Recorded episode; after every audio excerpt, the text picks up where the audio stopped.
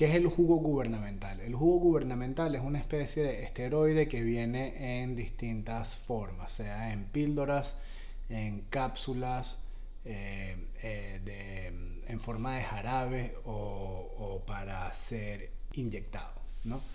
Y mm, el jugo gubernamental lo da el gobierno de los Estados Unidos a ciertos actores dentro de la sociedad para que se mantenga un orden común.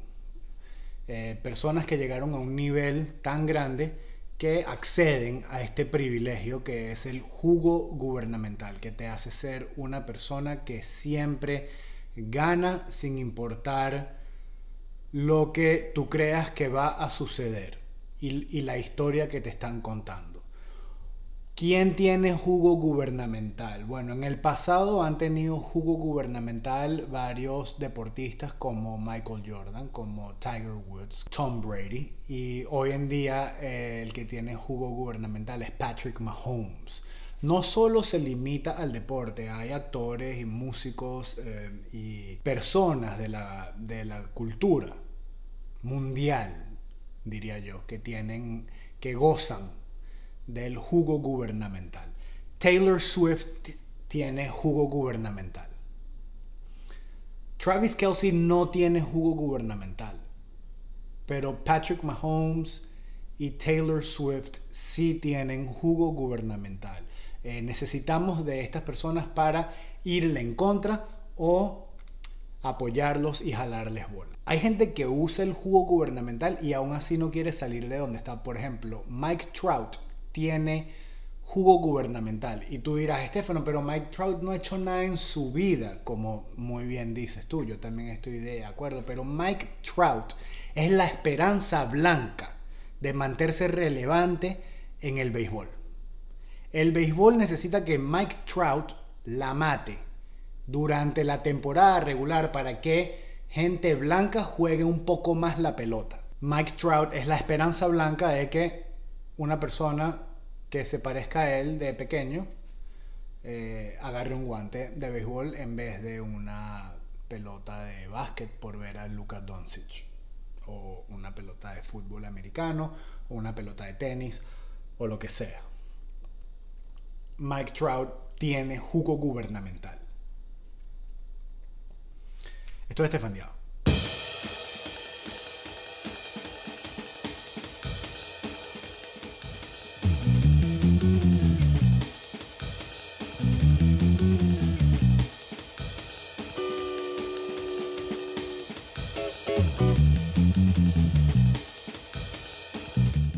el cumpleaños de Pipo. La pasamos muy bien. Fuimos a una experiencia de Bluey, esta comiquita que creo que es su segunda favorita. Puede ser Cars, Bluey y Totoro. Totoro nada más ve las partes con el autobús. De resto está muy chiquito para ver Totoro. Eh, Bluey le gusta la canción y ve los episodios y se distrae. Obviamente no entiende la profundidad de yo sí, por ende algunas veces lloro a las 7 y 50 de la mañana. Estoy llorando. Y mm, Cars, sin duda alguna, favorita. Fuimos a la experiencia de Bluey y si me preguntas qué tal, digo, ¿cómo, cómo por Pipo digo que la pasó increíble. Se divirtió, exploró, eh, hizo desastres. No desastres, pero hizo de todo. Eh, como papá, poquito aturdido. Un poquito aturdido. Un poquito ya basta. Como que muy largo. Como que habían como que muchos niños y cada, por cada niño hay dos papás y de verdad que no. De verdad que un, un ratico está bien, pero no tanto. Vamos a, vamos a hacer un poquito más corto, vamos a sacarnos a Bluey de una, que llegue y salude, nos tomamos la foto y todo está bien. Había un niñito con que estaba persiguiendo a Pipo cada vez que Pipo iba para un sitio, el chamo y medio le estaba buscando problemas, yo no sé, o quería todo lo que Pipo quería y bueno, la gente en verdad es una ladilla, esa es la conclusión. La gente es una ladilla y en sitios así es en donde uno se da cuenta que la gente es una ladilla y que la gente y que la nueva gente está cansada de gente. Por eso es que cada vez son más populares los, los lentes, los Oculus, los, toda, esta, toda esta parafernalia donde uno se puede ir a escapar. Uno puede crear su avatar y hacer lo que le da la gana en ese mundo que se está creando sin remordimiento de conciencia ni nada porque uno está ladillado de la gente y lo que quieren, ¿verdad? Es quedarse en su casa monetizando como sea y para no tener que lidiar con nadie. Esa, esa es la realidad. Esa es la realidad y está bien. Eh, hay gente de, todo tipo y, y, de verdad que en centros comerciales, en ferias, en verbenas, en misa. Díganme, la gente que iba para misa cuando yo era pequeño.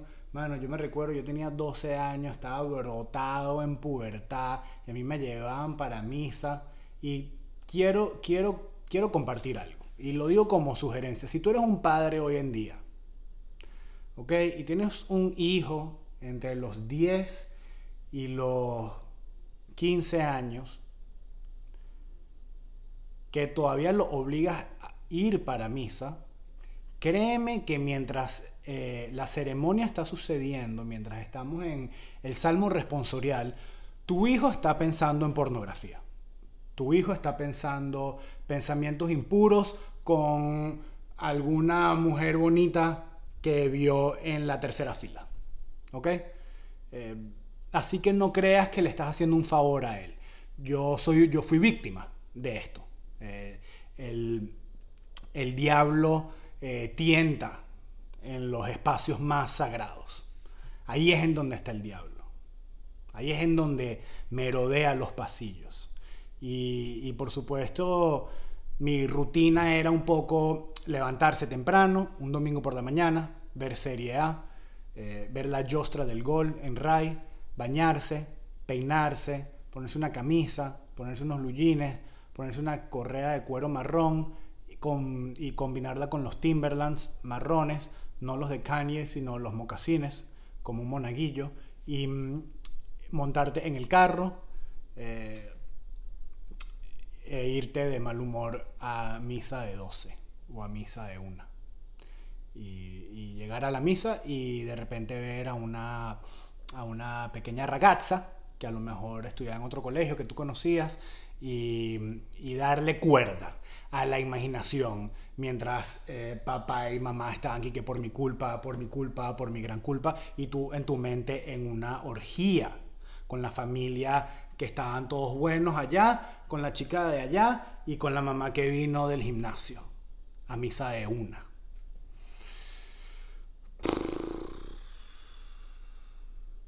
Solo quiero que sepas de que si hoy en día tienes casi 40 años y tienes un hijo de 12, y presumes de que lo llevas a misa y de que va a misa obedientemente es porque el chamo no aguanta a ver a quién pesca para recrear en su mente em, escenas de Ice White Shot. Esa es mi observación como padre en el episodio de hoy de Estefan Diao. Por favor, espero que sigas aquí, no te vayas. Después mamá preguntaba, ¿por qué no comulgaste? ¿Cómo voy a comulgar si acabo de estar en un gangbang con medio salón de, de cuarto C del colegio? Pon tu colegio favorito. ¿Cómo? Están todas aquí. ¿Cómo voy a comulgar? Y después uno se confesaba porque sabías que tenías que ir a comulgar y... ¿Qué, ibas a decirle al padre? ¿Qué ibas a decirle al padre? Padre, tengo pensamientos impuros, incontrolables, todo el tiempo. ¿Cuántas veces, hijo? No, no, todo el tiempo. Todo el tiempo. Todo el tiempo. Una amiga de mi mamá me da un beso y se me para. Así es grave. Así es grave. Así de grave es la pubertad. Así de grave es la pubertad. Pero bueno, seguimos en este fandeado. Este episodio está saliendo un poco tarde porque, bueno, eh, mis suegros están aquí, estamos en familia, han sido días muy bonitos todos y ha sido un poquito más complicado encontrar el tiempo, estar solo y grabar para ustedes. Pero aquí estamos y espero que, que, que sigan aquí. Ya saben que le pueden recomendar el episodio a cualquier amigo o amiga eh, y los invito a que se suscriban al canal de YouTube de Estefan Diao. Fue el Super Bowl. Eh, vi el segundo tiempo, vi el segundo tiempo, sí, eh, ya que estábamos celebrando a Pipo y ganó Patrick Mahomes y ganaron los Kansas City Chiefs. Yo quería que ganaran los San Francisco 49ers, pero no, ganaron los Kansas City Chiefs y ganaron los, los seguidores de Taylor Swift, a.k.a. Swifties. Y todo bien, me parece que Mahomes es el tipo y... Mm, Sé que no tiene una familia muy ejemplar, pero ¿qué familia es ejemplar? ¿Qué familia es ejemplar? ¿Qué familia es ejemplar? ¿Qué familia es ejemplar? No, que arrestaron al papá de Mahomes. Ok. Te quiero ver, te quiero ver. Marico, tú te emborrachas y tu hijo no es ni la mitad de talentoso que el hijo de Pat Mahomes Sr. Imagínate si tuviésemos un hijo como Patrick Mahomes. Estarías borracho todo el día. Estarías en las chachas todo el día. Como el papá de Drake. El papá de Drake estaba felizmente casado hasta que Drake lo hizo. Explotó. Y más nunca supo de su esposa. Se divorciaron y son mejores amigos porque es como que, oh, mira el hijo que hicimos. La vida como la conocemos perdió completamente sentido, hay que disfrutarla, hay que vivirla, hay que probar de todos los manjares del universo.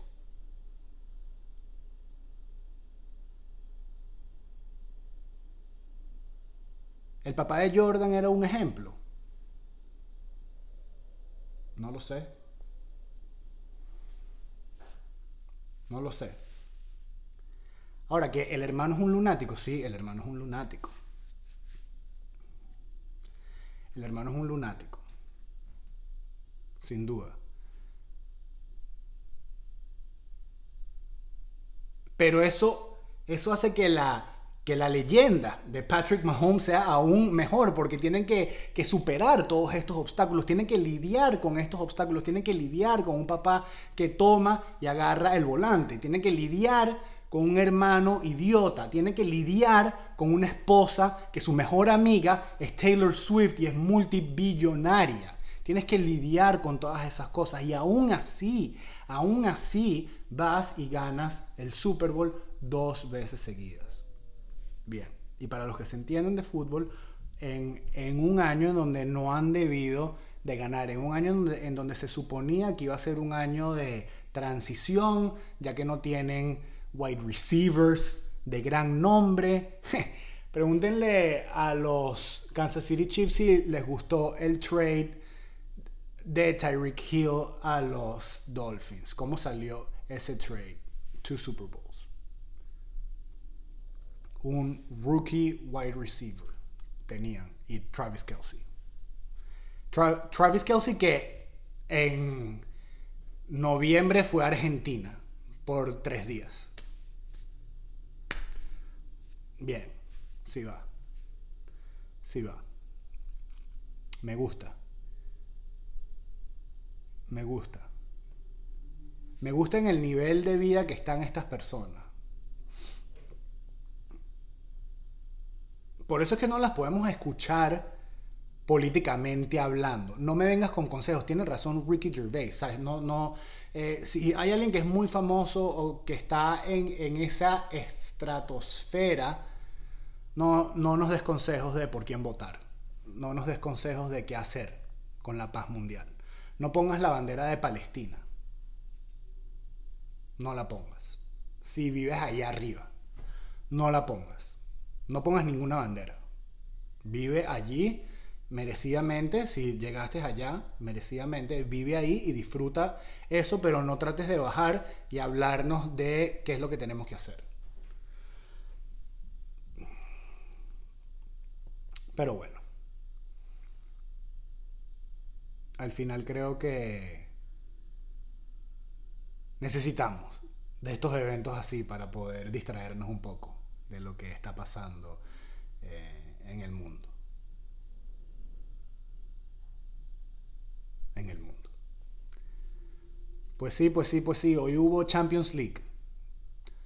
Jugó el Madrid y el City. Bien, sí va. No tengo ningún comentario. Gracias. Check. Seguimos. ¿Qué más pasó por aquí? ¿Qué más? Seguimos viendo. Estamos en justo en, la, en el comienzo del final de Mr. and Mrs. Smith. Y, me encanta porque haciendo las conexiones con, con, la película, que no tiene nada que ver. Eh, y creo que hablábamos de, que la razón por la cual funciona eh, Mr. and Mrs. Smith es por la química que tienen Maya y Donald Glover, Maya Eskrin, em, y porque una de las razones por la cual funciona y porque voltearon el género un poco, ¿no? Son, son, son espías, pero no era como, creo que la de Brad Pitt y Angelina Jolie era son, están casados, pero no saben que son espías, los dos. O sea, no saben que ella es espía y ella no sabe que él es espía. Aquí ellos saben que son espías. Lo que no saben es que se van a enamorar. Y lo que no saben ahorita es que se van a, se van a tener que matar. Me, me imagino que para allá va la serie. Va a llegar un momento en donde su misión va a ser eliminar a su pareja. Y ahí se el año Lo cual es, lo cual es, lo cual es la idea original del matrimonio. Eliminar a tu pareja. Esa es la idea. Entera, chico, pero es increíble como disfrazas a un show de espías, pero en verdad estás hablando de relaciones y lo, y lo complejo que es una relación. Me encanta, me encanta, en verdad, véanla, es súper, súper nice de ver y, está filmada demasiado bien y em, queda un capítulo de True Detective y bueno, yo todavía tengo fe, yo todavía tengo fe que las, que las cosas encuentren un camino honorable y haya un cierre con broche de oro, pero está, está bien difícil. Y eso que hay escenas espectaculares, hay, hay escenas que me, han, que me han gustado mucho, la verdad, decisiones creativas que me han parecido muy acertadas, pero hay como que todo es como que muy descabellado, como que todo lo que está pasando es un poco como que jalado por los pelos, creo. Eh, y, y, espero que, que el último capítulo, que creo que es un capítulo eh, largo, lo que es una película casi, eh, encontremos un, cierre digno, ya que, ya que bueno, eh, seguimos siendo fanáticos de la franquicia de True Detective, si bien ha cambiado y es difícil que llegue al nivel ¿no? de, de la temporada 1, que sin duda alguna es, es increíble seas machista o seas feminista. Es increíble. No, porque había conversaciones que muchas, algunas personas, eh, miembros del partido feminista, decían que eh, es mucho machismo y masculinidad tóxica y todo eso. Eh, son detectives en Luisiana. No son buenos ejemplos, no son buenos ejemplos. Los buenos ejemplos son personas son personas, eh, ¿sabes? 360. Eh, todos, todos tenemos, todos estamos ahí, luchándola, luchándola.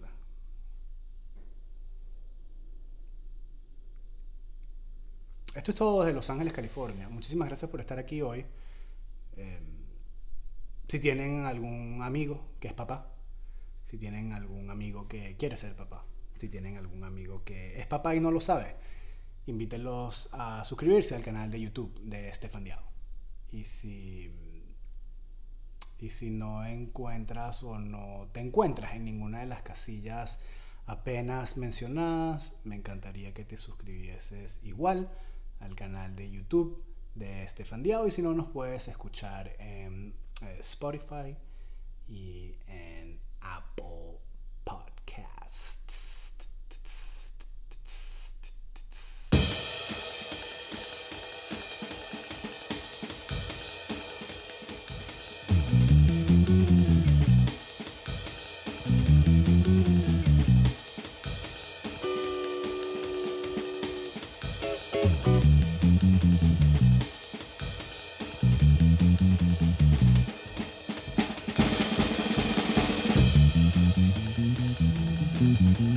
Música